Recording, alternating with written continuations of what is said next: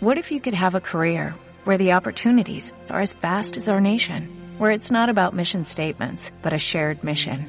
At U.S. Customs and Border Protection, we go beyond to protect more than borders, from ship to shore, air to ground, cities to local communities. CBP agents and officers are keeping people safe. Join U.S. Customs and Border Protection and go beyond for something far greater than yourself. Learn more at cbp.gov/careers. Bueno, el tema que se me ha pedido es un tema que reflexiona en voz alta sobre los intelectuales y la izquierda. Y inevitablemente esto nos lleva a una reflexión que por una parte tiene componentes de psicología, por otras de economía, por otras de historia, de relaciones de poder. Y hay que empezar por observaciones muy generales. La racionalidad, observaciones que vamos a dejar, que vamos a formular y dejarlas aparcadas hasta que volvamos a, a retomarlas.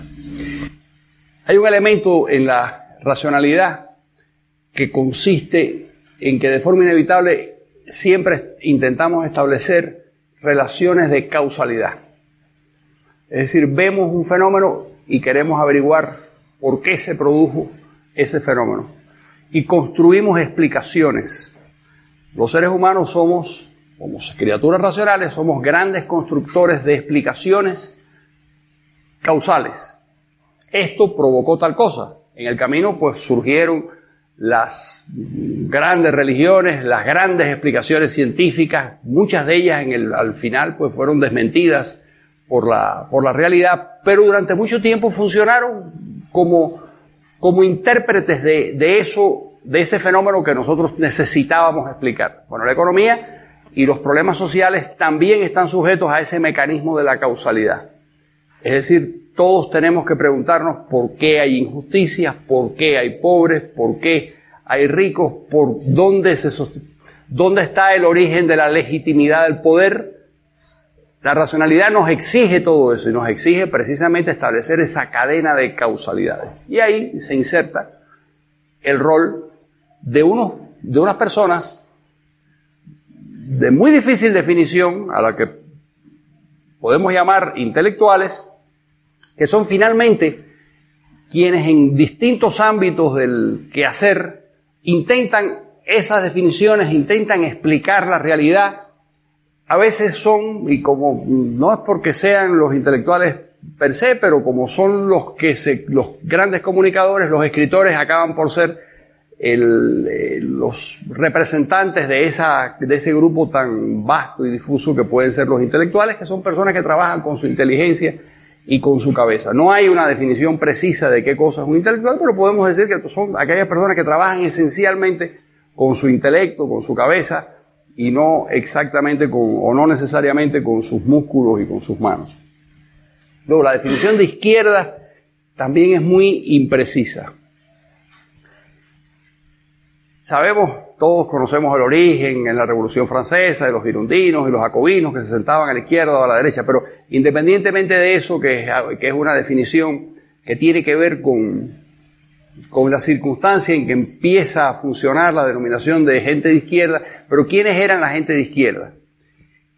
Era la gente, incluso en aquel momento de la Revolución Francesa y desde entonces, que en su estructura de valores colocaban cierta interpretación de lo que era justo y de la distribución de los bienes a la cabeza de su escala axiológica. Mientras los liberales podían colocar como su valor principal la libertad y la, necesidad que tenemos los seres humanos de tomar nuestras propias decisiones, la izquierda, o esa izquierda que empieza a conformarse eh, la ilustración, precisamente esgrime como su gran argumento y como su elemento clave de definición la búsqueda de la justicia. Y si ustedes recuerdan, y la igualdad concebida como la ausencia de privilegios y el hecho de que todos tuvieran lo mismo, igualdad como sinónimo de igualitarismo. Y cuando algunos tenían más o menos que otros, era ya motivo de escándalo social. Así que eso de alguna forma es lo que pudiera definir aquella izquierda. Si lo unimos al fenómeno de la, de la causalidad, veremos y al razonamiento detrás de la, de la búsqueda de la causalidad, que si el valor principal es la búsqueda de la igualdad, la función racional de todo ese grupo que se dice de izquierda es que ha encontrado las claves de por qué hay desigualdades y qué hay que hacer para corregirlas. Y por qué la desigualdad es el mal eh, peor que encontramos en, en las sociedades. Entonces hay un grupo que tiene esa visión, que tiene esa estructura de valores y ese grupo va evolucionando de una u otra manera, pero llega a nuestros días. Esto comienza a ocurrir, como les decía hace un momento, a partir de cierto momento de la ilustración. Antes de ese momento, cuando la igualdad no formaba parte de los valores convencionales de Occidente, los intelectuales no podían asimilarse a lo que hoy llamaríamos izquierda. Cervantes podía dedicarle su Quijote al duque de Béjar, perfectamente bien. Quevedo era un hombre profundamente reaccionario medido con nuestros criterios de hoy día. Terriblemente reaccionario. Y un hombre además del poder, de cierta facción del poder, como cayó en desgracia en cierto momento, pues fue eh, prácticamente crucificado por el, por el poder. En fin, padeció bastante como consecuencia de, de que eligió mal el bando del poder, pero era un hombre del poder. Porque hasta ese momento, hasta, la, aparición del fenómeno de la ilustración y del cambio revolucionario y del fin del viejo régimen, una parte muy sustancial de los intelectuales vivían del mecenazgo de los poderosos, por una parte, y encontraban que su función era apoyar la monarquía. Y, y, era por Dios, por la patria y el rey. Ese era el lema. No era libertad, igualdad, fraternidad. Eso vino después. Empieza a cambiar la ilustración con los críticos del poder. Con la enciclopedia, con Voltaire, con todos eh, aquellos representantes de la ilustración en, toda Europa, no solo en Francia fue el lugar emblemático, pero en Inglaterra especialmente, y incluso hasta en España, donde hubo, y digo incluso porque fue donde la ilustración en el mundo de Europa Occidental fue más débil, pero incluso hasta en España hubo críticos, críticos del poder. Pero no se constituye en izquierda hasta, hasta bastante tiempo después. Otra etiqueta de la que se apoderan los, se apodera la izquierda y que les funciona muy bien en el debate político, y se apoderan precisamente a partir de la Revolución Francesa, es de la idea de que ellos son los defensores del progreso. ¿Qué es progresar para ellos? Es el progreso técnico, el progreso científico, el que las masas tengan acceso a unos niveles de prosperidad mayores. ¿Por qué es una falsedad? Porque realmente, objetivamente, aunque ellos se llaman la izquierda progresista, defienden las sociedades que menos progresan. Desde el punto de vista técnico, desde el punto de vista científico, desde el punto de vista de la creación de grandes clases medias. Eso ha ocurrido en sociedades precisamente que no han sido controladas por ese pensamiento igualitarista. En esas sociedades lo que nosotros vemos es la ausencia de progreso y la ausencia de desarrollo económico. Es pasmoso, por ejemplo, que en los 70 años de la Unión Soviética, con todo el potencial científico que hereda la Revolución Rusa en 1917, ya en Rusia había, en ese momento no era ese pobre país de campesinos, era un, sitio en el que existían eh, notables eh, científicos y filósofos, sobre todo en San Petersburgo y, en Moscú. Y sin embargo, no consiguen un nivel de desarrollo científico y técnico comparable a Occidente en modo alguno. Se quedan retrasados. Y los 40 años del socialismo o del comunismo en Europa del Este logra que la Alemania Oriental, que son los mismos de Alemania Occidental, que Hungría, que, es un país también de gente muy talentosa, de, la, de Checoslovaquia, también se queden al margen de los grandes descubrimientos de los, y al mismo tiempo no se generan eh, grandes niveles, o al revés, los niveles de desarrollo son muy pobres. Por lo tanto, si hay algo que usurpa, si es verdad que defienden el igualitarismo y que pueden muy bien eh, asumir esa etiqueta como propia, la que no deben asumir como propia es la defensa del, es decir, la calificación de, del grupo progresista, es el grupo menos progresista que existe. Son los defensores de las sociedades que eh, menos progresan. Otras señas de identidad muy frecuentes son, y esto, una parte es eh, una mala lectura de la historia y otra parte es una mala lectura de la economía, el odio al mercado y, el, y una actitud muy rencorosa hacia los poderes dominantes y como en el siglo XX el poder económico dominante ha sido los Estados Unidos, ha sido la gran potencia, sobre todo después de la Primera Guerra Mundial, pues el antiamericanismo es otra de las señas de identidad de esa izquierda. Y va conformando todo un arquetipo del intelectual de izquierda. Fíjense cómo vamos llegando al personaje. Es alguien que necesita encontrar las causas de los problemas, asignarles responsabilidades a los culpables, definir cuáles son los orígenes de los problemas, porque esa es su función como intelectual. La función racional es esa. En segundo lugar, su razonamiento siempre va a estar presidido, como nos ocurre a todos nosotros, por su estructura de valores. Y a la cabeza de su estructura de valores va a estar el igualitarismo como objetivo esencial. Lo bueno, lo, lo que es eh, correcto, es que todos tengan los mismos bienes y que todos disfruten de la misma manera. Ese es el ideal de ese pensamiento de izquierda. Luego van encontrando enemigos a ese objetivo, a la búsqueda de ese objetivo.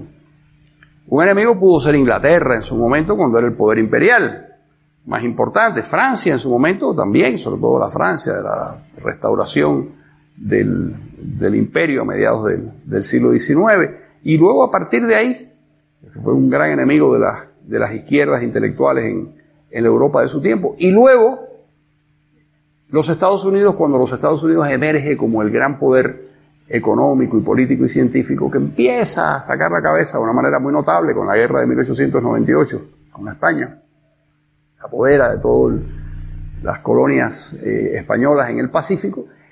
Y luego, y de una manera muy clara, después de la Primera Guerra Mundial, cuando ya Estados Unidos es el gran poder eh, económico y político y militar en el mundo. Y entonces ese es el enemigo. ¿Por qué? Porque ese es el enemigo de un cierto orden que a ellos les parece justo y que a ellos les parece el conveniente. El otro elemento que de alguna manera imanta, recibe todo el, odio de esa izquierda intelectual es el mercado. La posibilidad de que las personas decidan libremente qué es lo que les conviene. ¿Por qué? Porque en el proceso de articular sus valores, sus creencias y sus conocimientos, incorporaron la idea de que el Estado tenía la función de ser ese gran distribuidor de bienes y servicios y ese gran asignador de recursos. Mencionaba la Constitución de Querétaro de 1917, que es una constitución que precede a la Constitución de Weimar de los eh, alemanes, precede a la Constitución de la Primera República Española, que es de 1931. Son las constituciones que de alguna manera fueron conformando nuestra visión de la función del Estado. Y ya está clarísimo en esa constitución mexicana de 1917, ya aparece de una manera clarísima la función del Estado. El Estado tiene que lograr la felicidad de las personas. Yo creo que no me acuerdo si es el artículo 8, el artículo 9 de esa constitución. Los jóvenes abogados mexicanos la conocerán mucho mejor que yo. pero creo que en el artículo 8 o 9 insinúan, no lo dicen de una manera clara porque sería demencial, pero insinúan algo así como la responsabilidad del Estado de, sobre la estabilidad emocional de las personas. Una cosa así como ya ser neurótico era casi delinquir, porque el Estado tenía la responsabilidad de nuestra felicidad en todos los ámbitos, incluso en el ámbito de la intimidad y en el ámbito de nuestra, de eh, de nuestra estabilidad emocional y mental.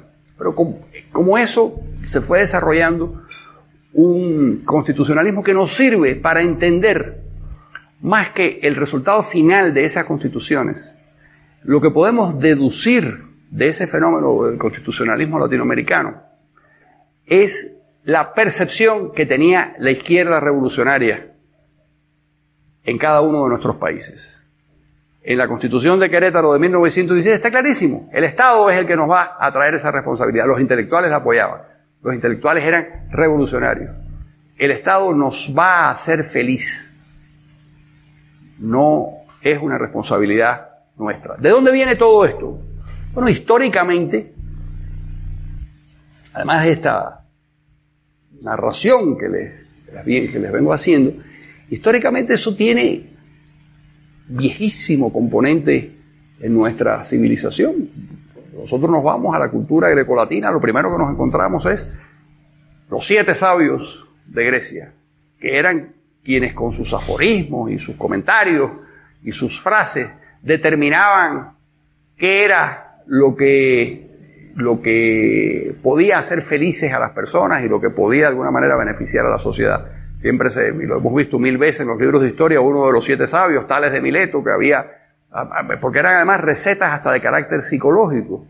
En el oráculo de Delfos aparecía la inscripción de conócete a ti mismo como, como la primera receta, la más importante para poder encontrar un grado de felicidad y de adecuación a la realidad y a la vida. Pero esa fascinación con el que sabe ha existido siempre en Occidente y tiene explicaciones.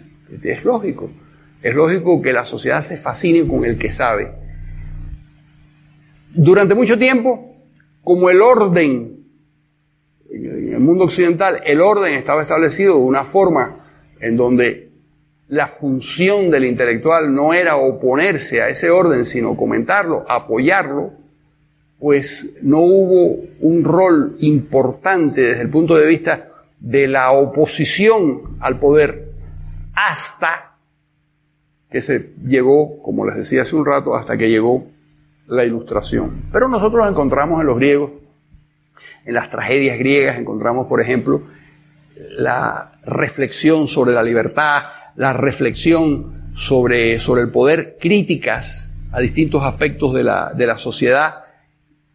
Y los griegos, y siempre me, me, encanta referirme a los griegos y a los romanos, porque ahí está el corazón de nuestra civilización, sigue estándolo después de, tantas, de tantos siglos. En las grandes competencias de teatro que existían, en donde el pueblo iba con sus aplausos, todos los varones iban a aplaudir a los trágicos y a decidir cuál era, el, la, cuál era la cabeza intelectual más importante, pues en esas competencias era donde se establecía quién era el intelectual de más peso. Y entonces podíamos encontrar en un momento dado las críticas a, Sófocles o las críticas a las Eurípides o Aristófanes, por ejemplo, que se burlaba eh, absolutamente de todo el mundo y se burlaba de las condiciones de vida de su mundo.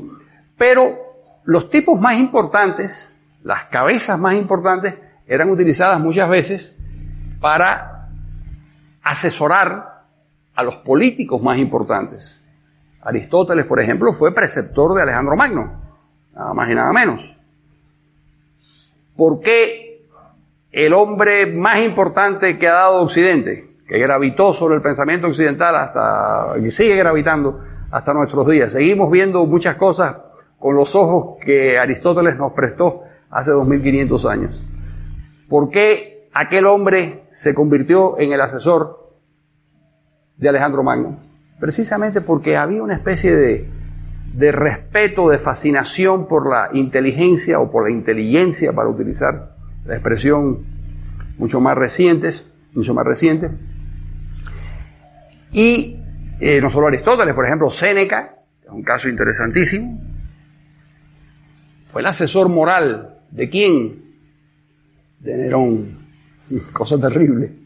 Y por supuesto entró, Nerón entre otras personas, entró en conflicto con el poder y Nerón le ordenó suicidarse.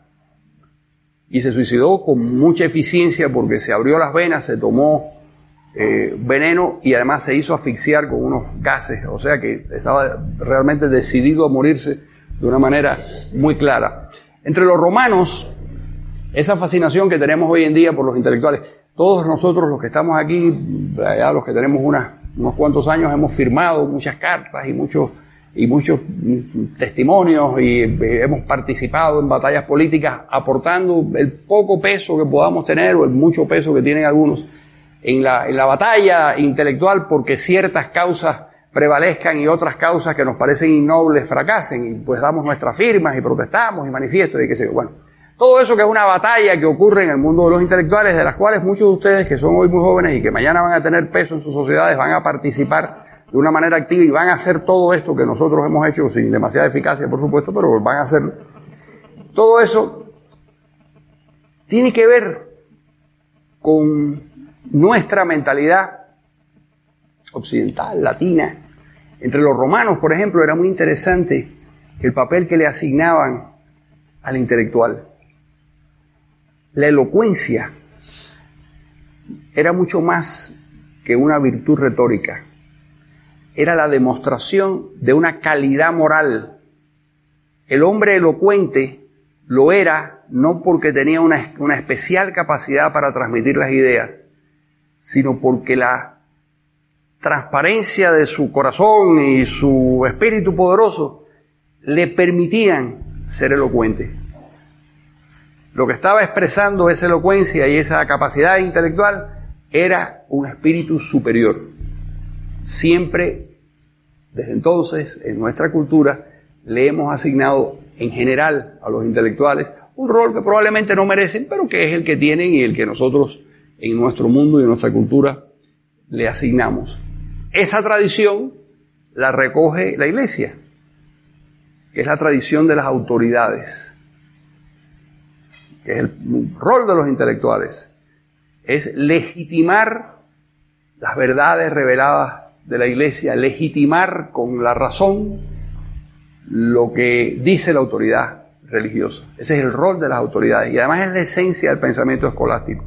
Las cosas son ciertas porque las autoridades han encontrado la verdad profunda que encierra en esas cosas. Y la función de, del estudio, dentro de lo que es la tradición escolástica, la función del estudio es verificar mediante el debate y mediante la discusión aquellas verdades que ya habían sido encontradas por las autoridades. Es el peso de los intelectuales. Peso de los intelectuales que se mueve en otra dirección, repito, después de la, de la aparición del fenómeno de la ilustración, de la Revolución Francesa, de la enciclopedia, de todo ese, todo ese extraordinario universo del siglo XVIII del cual seguimos viviendo en nuestros días.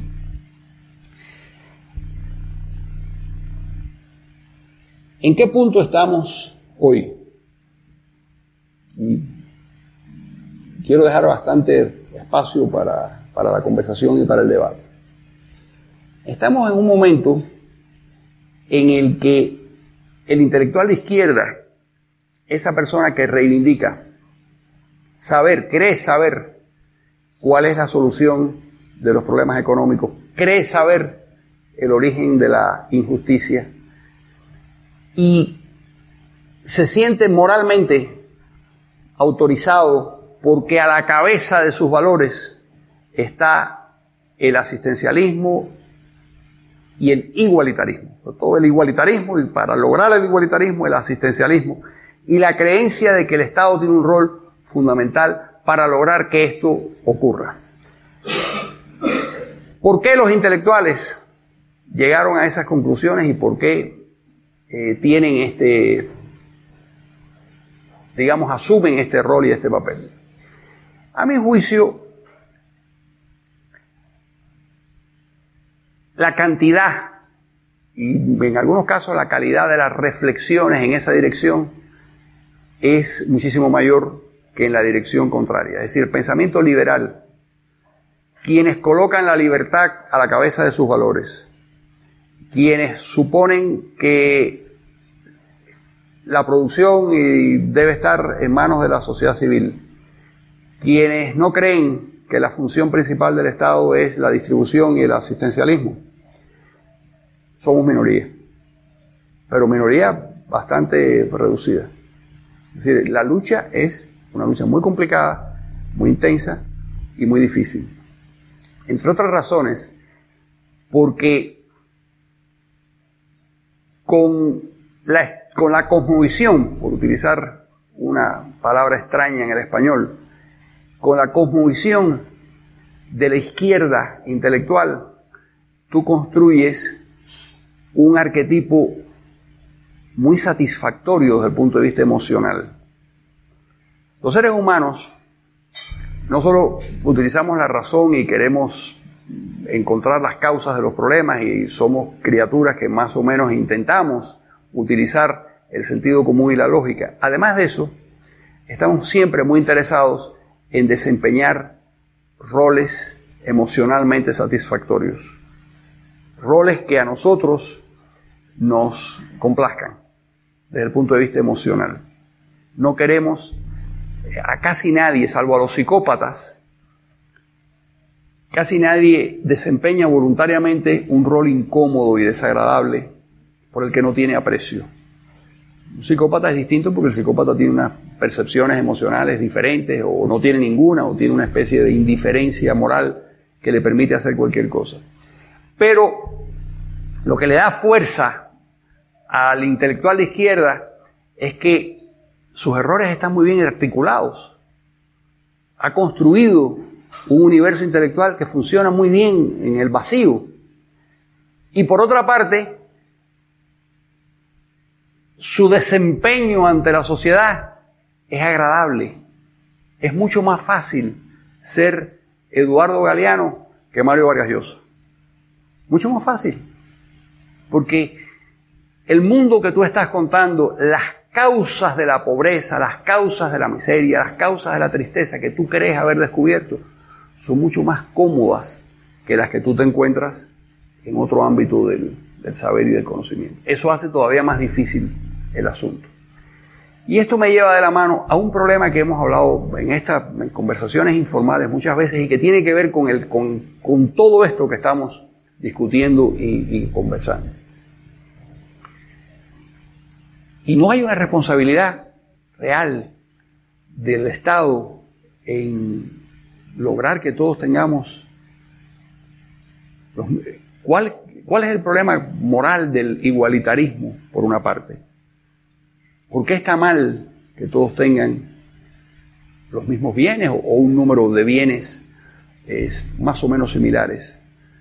¿Por qué está mal asignarle al Estado la función del asistencialismo. Por ejemplo, en, las raíces del cristianismo, una de las funciones esenciales del cristianismo, por eso es algo tan arraigado en nuestra cultura, es el asistencialismo. Es dar de comer al, hambriento y dar de vestir al desnudo y enterrar a los, muertos y, socorrer a la, Es decir, asistir a los demás en su desgracia es una función el cristianismo asumió como suya parte de las cuestiones teológicas. ¿Por qué eso está mal? ¿Por qué eso está mal cuando lo hace el Estado? y aquí viene la reflexión distinta y la reflexión difícil,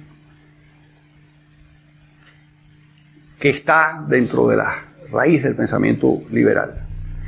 La función del Estado no es distribuir los bienes y las y, los, y asignar los servicios.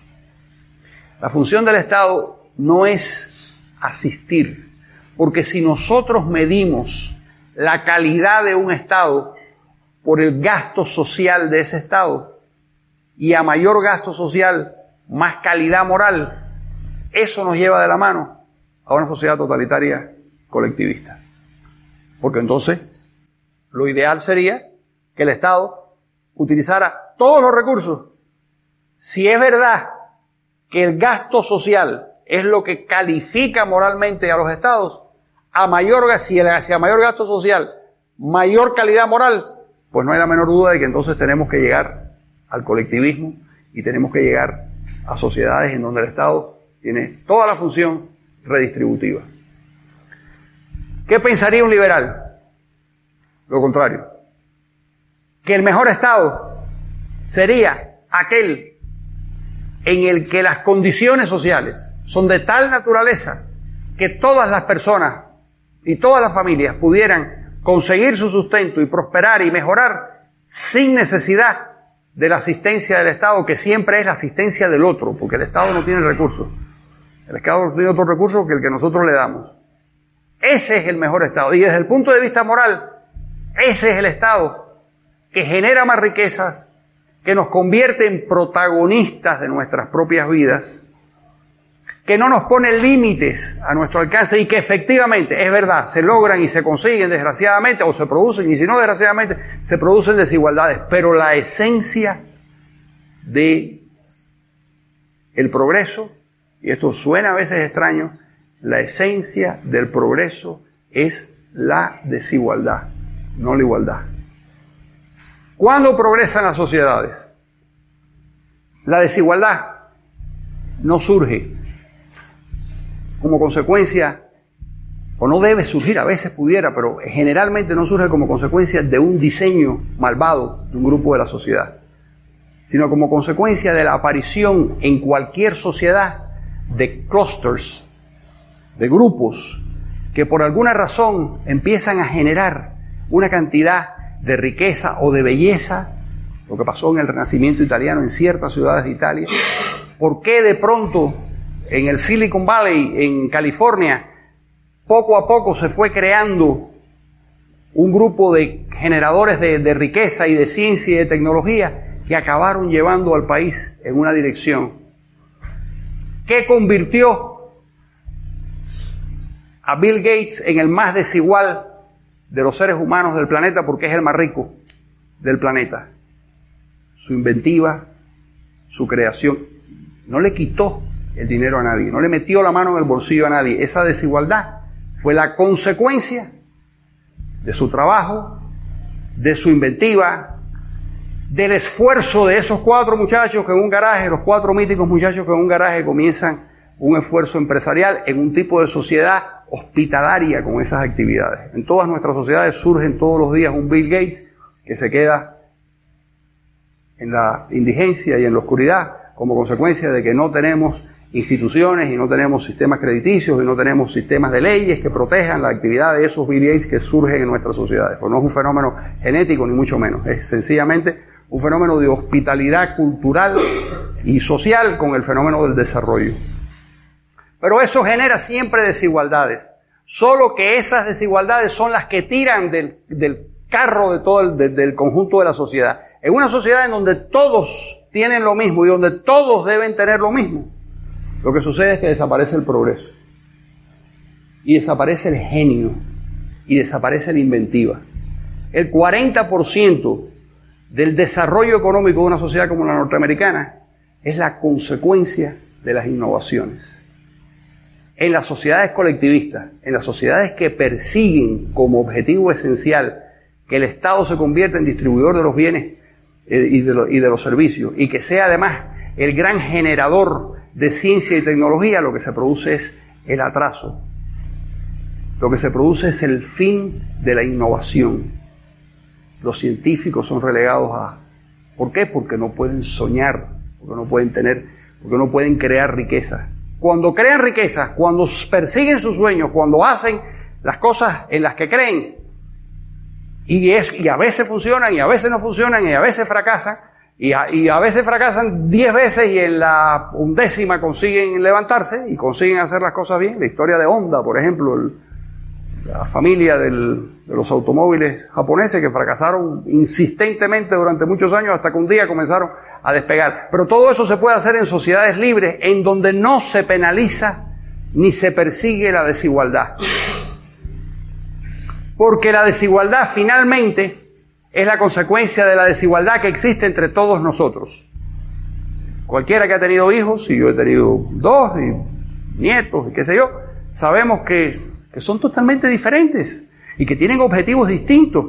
Y que si tienen objetivos distintos y si tienen eh, caracteres diferentes, los resultados de su gestión en la vida van a ser distintos y van a ser diferentes. Es verdad que en muchos casos la suerte o las condiciones de la sociedad van a determinar que triunfen o que fracasen. Eso es cierto, pero nosotros no podemos controlar esos factores. Y si tratamos de controlar esos factores y, y si intentamos artificialmente establecer el régimen de la justicia, llegaremos a la peor de las injusticias. Ejemplo muy concreto. México. El ingreso per cápita de los ciudadanos de la capital es muchísimo más alto que el ingreso per cápita de los ciudadanos de Chiapas. Ahí hay, visto con la pupila rencorosa del igualitarista, ahí hay una injusticia que hay que corregir.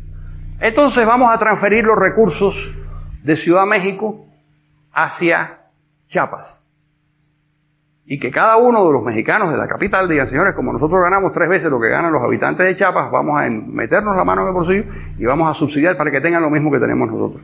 ¿Por qué? Porque ellos tuvieron la desgracia de nacer en un sitio en donde las condiciones para la creación de riqueza no son las, las de Ciudad México. Sí, es verdad. Son víctimas de una circunstancia que no pudieron controlar. El mundo es desigual. Las personas son desiguales los grupos humanos, las regiones, todo eso produce desigualdad. Si artificialmente aparece un grupo que se decide a corregir todas esas desigualdades, vamos a llegar a la locura de asignarles a cuatro o a cuatrocientos o a cuatro mil funcionarios y comisarios la responsabilidad de jugar a Dios y de hacer lo que no ha hecho el mercado y de hacer lo que no ha hecho la historia. Esa responsabilidad, cuando se la asignamos a estos funcionarios, el resultado, la consecuencia de todo ello es el empobrecimiento colectivo. Sin embargo, y vuelvo al tema de donde partimos,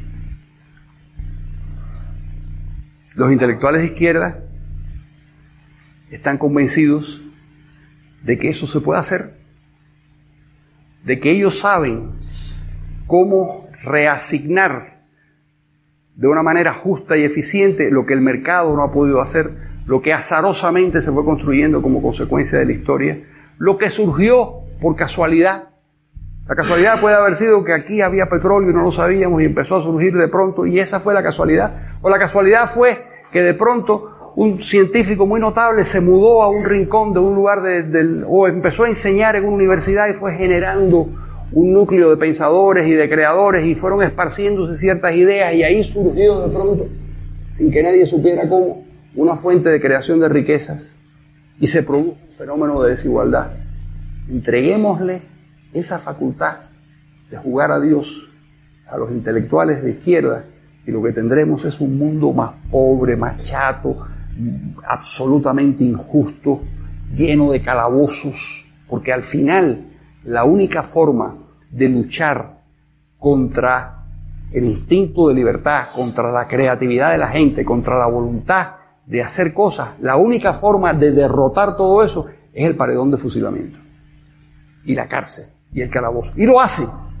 Y lo hicieron en China, y lo hicieron en Rusia, y lo han hecho en Cuba, y lo han hecho en todas partes, donde estos ingenieros sociales de la izquierda intelectual han intentado corregir las desigualdades y han intentado corregir las consecuencias del azar y las consecuencias de la historia y de todo ese mundo tan complejo y tan inabarcable que nosotros no somos capaces de manejar o construir. Bueno, ¿a dónde nos lleva todo esto? Además de que nos lleva a escucharlos ustedes. A la convicción de que la pelea es muy difícil, de que esgrimir el valor libertad frente al valor igualitarismo es una pelea, ahí sí, desigual, porque las personas, muchas personas tienen muchas necesidades y no quieren razonamientos elocuentes o ni siquiera ciertos, sino una respuesta inmediata a sus carencias y esa respuesta inmediata a sus carencias probablemente, lejos de resolver el problema, lo que hacen es perpetuarlo. Así que eso hay que asumirlo como una verdad. Recordaba hace poco unas, un artículo que salió en el New York Times, muy largo. Fue una investigación, una encuesta que se hizo en los Estados Unidos, en las elecciones estas no, sino en las anteriores, sobre la ideología de los profesores universitarios norteamericanos. Y realmente la relación era tremenda. 30 a 1 en las facultades de sociología o antropología o humanidades o, de, o ciencias sociales, 30 a 1 quienes colocaban el valor justicia, igualitarismo y el rol del Estado frente a quienes defendían la libertad y el individuo. 30 a 1. Eso variaba en otras facultades. Recuerdo como un dato interesante que las facultades donde había gente que estaba más cercana a nuestro pensamiento eran la gente más aburrida, los tipos que estudiaban odontología, por ejemplo. ¿Por qué los dentistas? Quizás porque están más cerca del dolor humano, conocen, conocen de alguna manera ciertas cosas de la naturaleza humana que no conocen los otros tipos. Los ingenieros, en general, tenían también los pies más, a mi juicio, puestos en la, en la tierra. Pero la conclusión final de todo esto es que la inteligencia, sí, es de izquierda. El rol que creen desempeñar es mucho más vistoso, sí, es verdad. Desde el punto de vista de las gratificaciones sociales es mucho mejor jugar el papel de intelectual de izquierda que generosamente reparte los bienes de todos los demás que el rol nuestro de defensa de la propiedad, del, derecho a la desigualdad, del rol del Estado concretado, otras cosas, todo eso es cierto. Pero no nos queda más remedio que seguir peleando con estas ideas tan incómodas, porque resulta que son ciertas. Pregúntenme ustedes.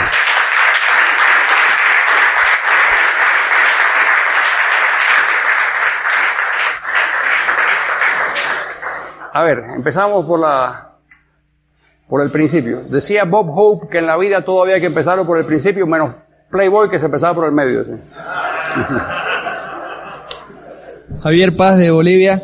García Márquez tiene un libro que se llama, es un libro cortito de paso por los países socialistas, donde él hace una descripción bastante objetiva y bastante crítica de la situación en la que, que él ve, ¿no? En esos países. Entonces, cuando lo lee ese libro, uno se pregunta, bueno, ¿y qué hace este tipo siendo amigo de, de Fidel? Y va a Cuba y seguramente ve cómo está la situación. Mi pregunta es, ¿no hay cierta hipocresía en, en estos este, intelectuales de izquierda? Y, y, y, segunda pregunta, ¿cómo, ¿cuál es su argumento en el debate? ¿Cómo, cómo, ¿Cómo quedan en el debate intelectual? No en la propaganda ni en el discurso, sino en el debate intelectual serio contra una persona, contra usted. ¿Cuál es el argumento que esgrimen para defender sus puntos de vista. Gracias. Bueno, en el caso de García Márquez, ese viaje lo hizo con un gran amigo mío, con Plinio Puleyo Mendoza. Y yo conozco los detalles de ese viaje y el horror que él descubrió en la década de los 50 de lo que era el mundo comunista. Y Gabo vio con horror lo que era el mundo comunista. Y tuvo una frase que le dijo a Plinio de ¿Te imaginas qué horror si construimos esto en nuestros países? Bueno, ¿cómo llega él a servir a Fidel Castro? También hay otra frase que lo explica. Una frase muy vil, pero que lo explica. Cuando él dice, y equivocada, no solo vil, sino equivocada. Cuando dice, bueno, el que se oponga a los soviéticos no va a aparecer en la enciclopedia soviética dentro de 100 años. En aquella época, por supuesto, existía la Unión Soviética. Y él estaba, quería cuidar su gloria. Es mucho más incómodo ser Octavio Paz y defender la libertad y escribir el, el, logro filantrópico, eso es mucho más incómodo que, que jugar al el papel de... Y luego, déjenme decirles, es algo que no me gusta mucho, pero a mí no me gusta hacer juicios de intención, de por qué la gente hace las cosas, yo no sé. Muchas veces yo no sé por qué yo hago las cosas yo mismo, así que los demás me parece que es siempre osado eh, tratar de explicarlo. Pero lo cierto es que hay todo un circuito de halagos y de publicaciones. Si uno pertenece, cuando existía la Unión Soviética, si uno era un intelectual que se plegaba y se ponía al servicio, Neruda, por ejemplo, no solo le daban el premio Lenin, también le dieron el premio Nobel, pero además de eso le publicaban en 30 idiomas misteriosos del este sus obras y lo recibían como un héroe y, les hacían grandes fiestas. Recuerdo una anécdota de, de Nicolás Guillén, que era un poeta popular cubano la poesía afrocubana, que es una poesía muy simpática, hecha un poco con tambores y con que le hicieron una edición en chino de un poemario de él que ya aparece titulado en chino, que se llama Songoro Kosongo. En español se llama Songoro Kosongo, pero le hicieron una edición en China. Y entonces le fue a cobrar sus derechos de autor a China en la época de Mao Zedong. Hoy en día quizás las cosas hubieran sido distintas, lo hubieran dado en franco suizo, lo hubieran pagado, pero en aquella época pagaban en yens, eh, ¿cómo se llama? Yuans, ¿no? ¿Cómo se llama la moneda china? Yuans. Pero en esa época eran como 77 sacos de yuans, porque, y él no tenía dónde gastar aquello. Entonces le ofrecieron la alternativa de darle 200 bicicletas. Bueno, ¿cómo se llevaba 200 bicicletas a Cuba? Era un lío tan grande que decidió que no, no valía la pena defender el experimento comunista chino. El ruso sí, pero el chino no, porque en definitiva cobró, que fue una anécdota simpatiquísima, cobró con un abrigo. Resulta que en China no habían fusilado misteriosamente al sastre del último emperador. Existía todavía, un chinito diminuto, que era el sastre del último emperador chino. Tenía muchos años. Y lo habían dejado vivo y hacía algunos, algunos trajes y algunas cosas a gente muy especial y entonces él le cambió los 700 sacos de yuan por, por un abrigo y fue, dice que la experiencia fue muy graciosa porque aquel tipo se había quedado congelado en la moda de principios del siglo XX. Y se le apareció con un saco, un, sobre todo, de, tenía como cuatro pulgadas, no sé, con piel de disidente, no sé con qué habían hecho aquel enorme, que le llegaba hasta los tobillos y que no se podía mover prácticamente. Y que cuando él le sugirió al sastre del emperador que por favor que se lo recortara un poco, el tipo que ya había incorporado el vocabulario revolucionario le dijo, no, en chino, claro, con un intérprete. Eso es revisionismo. Y entonces, y llegó, llegó a La Habana embutido en aquella cosa monstruosa. Pero en fin, hay un sistema, o había, un, todavía lo hay, un sistema de ventajas de carácter social y económico cuando uno forma parte de ese circuito de apoyo. Cuando desapareció la Unión Soviética, eso se hundió y lo ha revitalizado el amigo Chávez con los petrodólares en este momento. Así que también es seguro, es decir, es jugar con... Pero también podemos pensar que mucha gente de buena fe cree en esas cosas.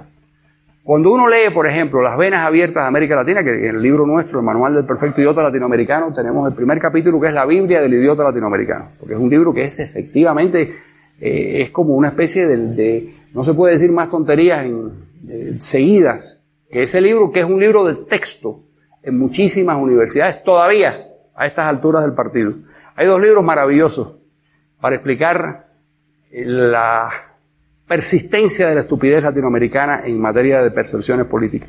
Uno es Las venas abiertas de América Latina, que hay que leerlo porque hay una cosa maravillosa que dice, hay unos eh, planes, había unos planes para control de la natalidad auspiciados por Naciones Unidas y, y por los Estados Unidos y qué sé yo, porque son países, muchos de ellos, no todos, pero son países en donde no hay un problema demográfico serio y donde los pobres tienen más hijos y no tienen cómo alimentarlos. Ese es el razonamiento para tratar de auspiciar la paternidad responsable y controlar la natalidad. Entonces la frase de Galeano es maravillosa. Dice, esos planes del imperialismo están concebidos para matar a los guerrilleros en el útero y no tener que perseguirlos en las montañas. Entonces díganme si eso no es una maravilla de estulticia. No se puede ser más tonto. O sí se puede ser más tonto. Hay otro libro, maravilloso, que es Cómo leer al Pato Donald, que es un libro que se utiliza en muchas de las facultades de comunicación. Es un libro que supuestamente entra en el campo de la semiótica para entender los símbolos que utiliza el imperialismo para dominar las mentes de los latinoamericanos. ¿Qué hace el Pato Donald? Los cómics. ¿Por qué el Pato Donald no tiene sexo? Ah. ¿Por qué el rico MacPato siempre tiene éxito? Como se llamara el tío ese que tenía el tío Gilito, como se llamara el, personaje. Entonces, a través de una interpretación absolutamente malvada y loca de los, de los cómics, llegan a la conclusión de que todo esto es un plan siniestro del imperialismo para controlar a los niños desde la infancia y convertirlos a la religión del egoísmo. Díganme si eso no es una maravilla para llevarlos no a la cárcel, porque uno no cree en eso, uno siempre es una persona tolerante, pero por lo menos al psiquiatra. Uno puede hacer que bueno, a ver, primero tú y después. Buenas, Alfonso de Paraguay. Tengo la, impresión yo que a los liberales se nos hace difícil todo nuestro rollo porque tenemos que explicar mucho y apelamos a, la racionalidad del, del, individuo y creo que los socialistas apelan más al sentimentalismo del individuo. No sé si estoy equivocado, o quería saber qué usted... No, yo creo que, yo creo que hay algo de cierto en eso. Y creo que los argumentos emocionales suelen ser eh, más eficaces. A veces ni siquiera, ni siquiera los argumentos, sino los símbolos. Es tremendo lo que mueve a la gente. Yo recuerdo cuando Carlos Andrés Pérez era candidato a presidente, que descubrieron los asesores de campaña que mejor que sus argumentos en campaña era que moviera los brazos en aspa. Entonces se convirtió en una especie de helicóptero humano que daba discurso y movía los brazos, acabó con unas espaldas, ganó las elecciones y tenía unos enormes pectorales y qué sé yo, porque se había... Y el lema era, ese hombre sí camina. Que tampoco parece, pero fue la mayor votación en la historia democrática venezolana que sacó nadie. O sea que es verdad. ¿Por qué vota la gente? Cada vez sabemos con mayor tristeza que el voto no es una transacción racional donde la gente se siente y dice, ¿quién es el que tiene las ideas? La cosa es mucho más. Desgraciadamente va por ahí. Pero no nos queda más remedio que arar con estos bueyes porque finalmente el liberalismo es una construcción racional de la que tenemos que estar todos muy orgullosos y hay que defenderlo con las armas que tenemos. Y luego utilizar en las campañas electorales y en todas estas cosas, bueno, pues utilizar elementos que, que yo entiendo lo que, lo que dices tú, es decir, si, si convertimos las campañas electorales en un debate sobre la, con profundidad, pues ni nos entiende nadie. Recuerdo, bueno, voy a seguir haciendo a ver, y después video. Felipe Valencia Dongo de Perú. Carlos Alberto, estoy totalmente de acuerdo contigo en que pretender que sociedades que todos tengan lo mismo es absurdo y además perjudicial realmente para la sociedad y para sus propios miembros. Primero porque como tú lo has dicho todos somos distintos y segundo porque sería absurdo pensar una sociedad en que gente que se esfuerce más tenga lo mismo que gente que se esfuerza menos. Este, y yo creo que el gran error de muchos intelectuales de izquierda es que confunden el verdadero sentido de la justicia. Porque yo creo que eh, el problema no es que haya desigualdad de bienes, sino más bien que hay una tremenda desigualdad de oportunidades, que eso es lo que ocurre en nuestros países. Este, algunos tenemos muchas más oportunidades que otros para desarrollarnos y para progresar. Em, y yo creo que sí deberíamos trabajar en nuestros países para que nuestros niños tengan una igualdad de oportunidades. Una oportunidad de acceder, o sea, la oportunidad de acceder a una educación superior, a una educación de calidad, la oportunidad de tener, de vivir en una sociedad segura, etcétera. Y no una igualdad de tener todos los mismos bienes. Este, porque yo estoy convencido, y no sé si acá genere este, discordia o, o molestia eso, pero yo creo realmente que los valores de libertad e igualdad de oportunidades o justicia de ninguna manera no se contraponen, sino más bien creo que ambos son necesarios y complementarios.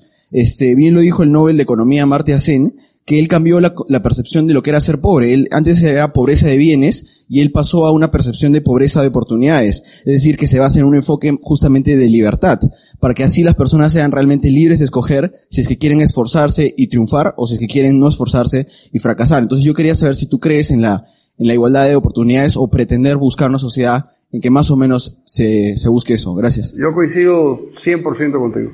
Yo creo que si hay una función que el Estado tiene que tener y que todos podemos decidir darle al Estado. Eso que el Estado no decide por nosotros. Nosotros le damos al Estado la función de hacer ciertas cosas.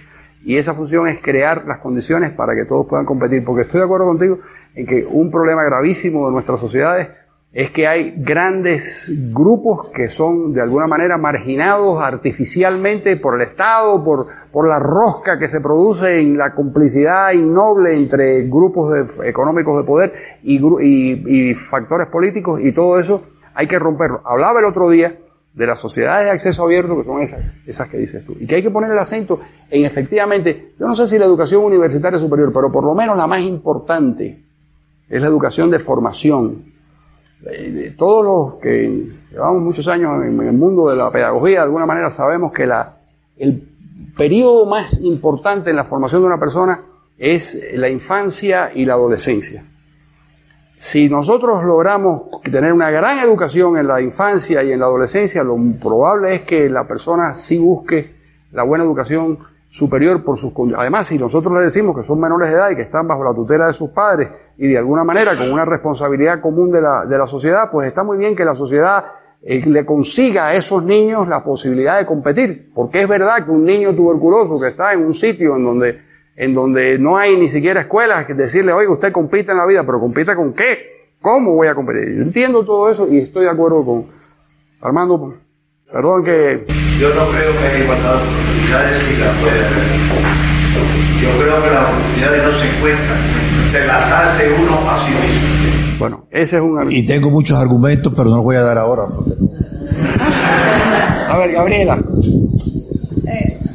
Yo no sé si esto sea solo un fenómeno de, de, Ecuador, pero quería preguntarle, ¿usted sabe algo de la historia de la Flaxo? Porque hay esta esta universidad, que también la hay en otros países, en Ecuador se conoce popularmente, no solo entre los liberales, como la fábrica de socialistas.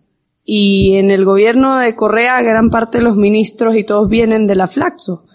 Y en, los, papers de la Flaxo son de los más influyentes, eh, tienen una influencia tremenda en la opinión pública de Ecuador. Y yo no sé si en otros países latinoamericanos, y no sé si usted sabe algo de historia de cómo surgió esta institución en Latinoamérica. Bueno, sé que es así como, como tú la describes, que es una máquina inclemente de fabricar errores, sé que es así, y, y que tiene mucho prestigio, curiosamente. El otro día veía una lista de las principales, hecha además por un think tank eh, liberal, y ha sido una especie de escala de las primeras 25 o 30 mejores instituciones, think tanks latinoamericanos, y la primera era Flaxo. Me llamó la atención. Pero, ¿cómo se llama el, eh, la CEPAL, que está en Chile, que es donde funciona, con organismos internacionales, algo parecido a Flaxo. Flaxo también está subsidiada internacionalmente, no sé exactamente por qué, pero sí sé que es así. La CEPAL, por ejemplo, fue responsable de una cierta visión de los problemas económicos, de la aplicación del keynesianismo para solucionar nuestros problemas. Y por cierto, el, gran discurso lo dieron en La Habana en el año 1948, cuando empezaba a funcionar la CEPAL, y, tuvieron que corregir rumbo. Ya en los años 60 empezaron a darse cuenta que todo aquello que habían propuesto era disparatado. Lo de Flaxo es un reflejo de lo que es el mundo académico. Yo tengo una, mi nieta mayor termina ahora en Columbia University. Me llama aterrorizada todos los días por las cosas que oye contra los Estados Unidos y contra la responsabilidad de los Estados Unidos. Ella tiene una visión distinta, ella es una niña criada en España, qué sé yo, pues, tiene, tiene otras influencias. Además, su abuelo la ha machacado durante mucho tiempo las teorías más reaccionarias. Y entonces, pues la niña tiene una, percepción distinta, pero claro, cuando una autoridad académica empieza a justificarle a Chávez y a Fidel Castro y a, y a Che Guevara y qué sé yo, es lógico que ella se confunde menos porque tiene un nivel de información distinto, pero los otros estudiantes lógicamente sí tienen, y eso es una universidad extraordinaria norteamericana, una de las grandes universidades norteamericanas. Así que es así. Este detallito que quizás no saben. Flaxo, que es Facultad Latinoamericana de Ciencias Sociales, está sostenida por el Partido Socialdemócrata Alemán a través de la Fundación Friedrich Ebert. Pero lo que pasa es que los socialdemócratas alemanes están a la derecha de lo que se dice socialdemócratas en, en América Latina. Igual que si ustedes ven el, el, programa de CNN, los programas en inglés de CNN están a la derecha del programa de CNN en español. Y lo pasa con la Deutsche Welle de la televisión alemana, los programas, muchas gracias, los programas en español de la onda alemana, de la radio alemana y televisión alemana, están siempre a la izquierda de los programas de la televisión alemana en los demás idiomas. Lo que pasa es que todas esas organizaciones internacionales ceden el espacio del control de esos programas a la izquierda de nuestros países. Y la izquierda de nuestros países suele ser más ignorante y más extremista por la misma razón de que son ignorantes que las izquierdas de otras partes. Eso es cierto. A ver, eh, allí primero. Atrás. Buenas tardes, Carlos Alberto. Mi nombre es Jorge Benavides de Guatemala. Hay una frase que me gusta mucho y la oigo mucho, pero no sé quién es, que es la de las ideas tienen consecuencias. Y me impresiona sobre todo cuando pasan sucesos como la teoría de la, libera de la liberación con la iglesia, los movimientos sindicales, de izquierda y sobre todo el fenómeno de mayo del 68 en Francia. Y me preocupa, y hacia ahí va mi pregunta, es, ¿por qué las ideas de izquierda tienen ese auge entre los movimientos organizados civiles que tienen fuerza dentro de la política y nos lleva a los resultados que tenemos hoy en día? Me gustaría saber su opinión. Sí, eh, efectivamente, hay una tradición de ser de izquierda es eh, oponerse al poder organizado, es oponerse al status quo. El mayo del 68 que la gente celebra, mayo del 68 fue un disparate, una locura que no tenía ningún, ningún sentido, como reconocen algunos de sus protagonistas. Hoy en día, sin embargo, tenía todo el glamour, porque a la juventud, en muchos casos, le gusta eh, la protesta. Es algo que tiene que ver un poco con, la edad y con el funcionamiento de las hormonas, más que con el funcionamiento de, la razón. Quieren hacer un mundo más justo eh, con barricadas. Eso no suele funcionar así. Ahora, ¿por qué la debilidad de nuestras ideas? Yo creo que hay dos cosas. Eh, me refiero en el mundo latinoamericano esencialmente. En primer lugar, por el fracaso real de, de, nuestros estados. Hay un fracaso real. nosotros empezamos... Eh, la andadura republicana en 1820, 1825, dependiendo del país, los cubanos un poquito más tarde, 1902, qué sé yo, pero son estados y sociedades que no han conseguido el mismo desempeño ni remotamente que otras sociedades mucho más avanzadas. Y eso genera un nivel de frustración muy grande y un, lo hemos conversado en otras oportunidades, una especie de rechazo del, del, Estado, en general un rechazo del Estado, que por eso no les importa que haya golpes militares, no, hay una indiferencia total. El 50% de los venezolanos eh, piensan que, bueno, Chávez, como dicen los venezolanos, Chávez chévere. ¿Cómo que chévere? Un tipo que está destruyendo el país. Pero es que finalmente, como ellos piensan, muchos piensan que todos han destruido el país, pues finalmente no van a estar un poco peor, lo que hablábamos en el caso de Bolivia con Evo Morales, cosas parecidas. Así que yo creo que ese es un elemento. Y luego hay otro. Y es el desarme intelectual del pensamiento liberal. Esto, el, la, Francisco Marroquín es una, una especie de oasis extraño en América Latina. No vayan a pensar que esto es algo que uno encuentra en todos los países latinoamericanos, ni mucho menos. Lo que prevalece es lo otro, lo que prevalece son las flaxos de, este mundo. Eso es lo que prevalece. Visiones que conducen siempre en esa, en esa dirección. Y esa debilidad eh, hace que, que no, que no tengamos una gran defensa. ¿Por qué en Estados Unidos no, no es así? Porque en Estados Unidos el debate intelectual sí existe.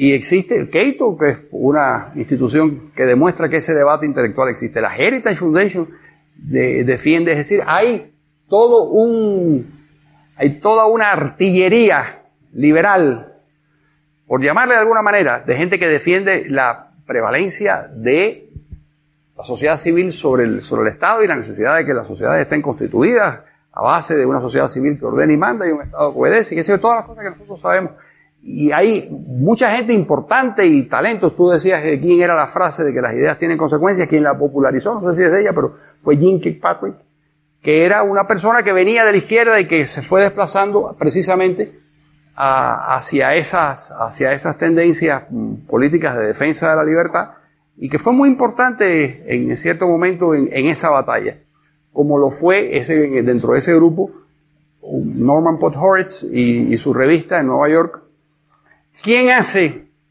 Por ejemplo, ahora nosotros sabemos que Obama lo hizo presidente realmente, el, a quien le da el empujón final es Oprah. ¿no? Lo lanza, Oprah lanza a Obama y, y es creíble. Ok, es perfecto, eso es normal, porque eh, cuando nadie creía, esta señora lo hizo y esa señora tiene un peso enorme en la opinión pública norteamericana. No quiere decir que toda la campaña, sino el empujón inicial. ¿Quién hizo eso con Ronald Reagan? Lo hizo el grupo de intelectuales liberales norteamericanos, liberales en el sentido nuestro de la palabra, con Norman, Norman Podhoretz a la cabeza cuando firman un documento. Hasta ese momento la sociedad norteamericana decía, Ronald Reagan es un actor frívolo de Hollywood que hace este tipo, además ni siquiera es un gran actor. Se negaron a darle el rol en Casablanca, que se lo iban a dar.